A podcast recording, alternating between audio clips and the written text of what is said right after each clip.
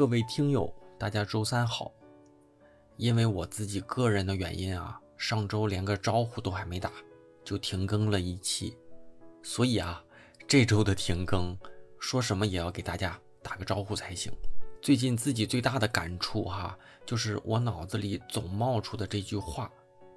成年人的世界，哪有什么容易二字？我们必须要面对工作、家庭。所谓的梦想，还有我们脚下或是艰难或是无奈的路。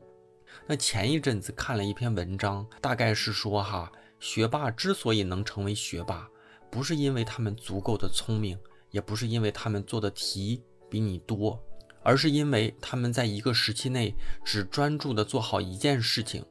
而且他们会花时间去研究做事情的方法，而不是去做让自己感动到哭的努力。世界上好像就没有什么完美的平衡，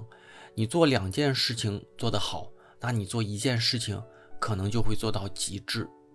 上周啊，我一直寻找机会想做到所谓的平衡，发现真的做不到，甚至我连录一个简单的延期通知都没有办法做到。这周呢，我还是处在这样一个状态中，所以我真的没有办法平衡好，索性呢。给大家先道个歉，那这周过去大概率啊会更新节目，所以容我先给大家请个假。停更的这段时间里，希望大家假装有更新，然后呢把过去没有听过的节目继续收听完。那还没有，再就是把还没有推荐的人推荐到位。我相信总会有和你一样有品位的人还不知道我们这个电台，所以啊，先需要你做一个火炬手，帮我们把这个电台传递给他。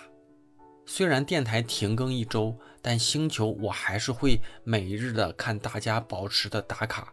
那我也会尽量的保持每日的给大家答疑以及思考和更新。因为相比于电台，星球的执行成本还是会小一些，而且私密一些，所以啊，星球依然会在我忙得透不过气的时候保持同步。如果在这个年底的职业上、专业上，在一些你想得通、想不通的问题上，想和我聊聊，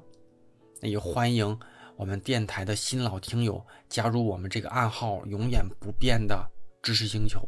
加入方式呢，依然是在我的公众号里回复“归队”，归来的归，队伍的队。我一直且永远的在这里等你。除了我个人观点之外，大家保持的更新依然可以从不同的维度给我们一些正向的输入，这也是我推荐大家快快归队的最大价值。保持成长且终身成长，我争取下周回归。